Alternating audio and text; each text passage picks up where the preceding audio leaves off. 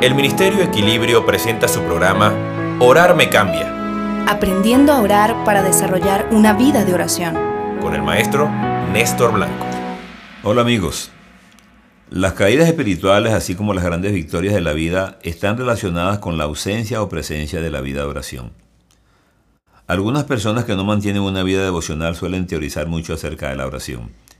De manera que cuando las oímos hablar, sabemos que por el contenido de su discurso, no acostumbran estar en la, en la presencia de Dios. Precisamente por eso que afirmaba Chambers, porque la oración cambia.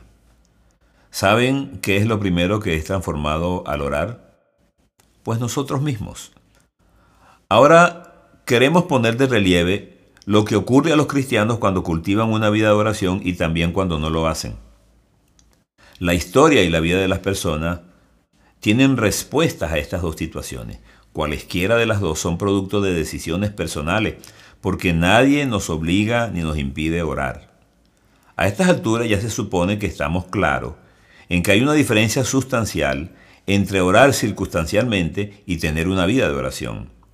Las personas pueden hacer oraciones rutinarias y permanecer sin cambiar, pero es imposible que con una vida de oración permanezcan sin ser transformados.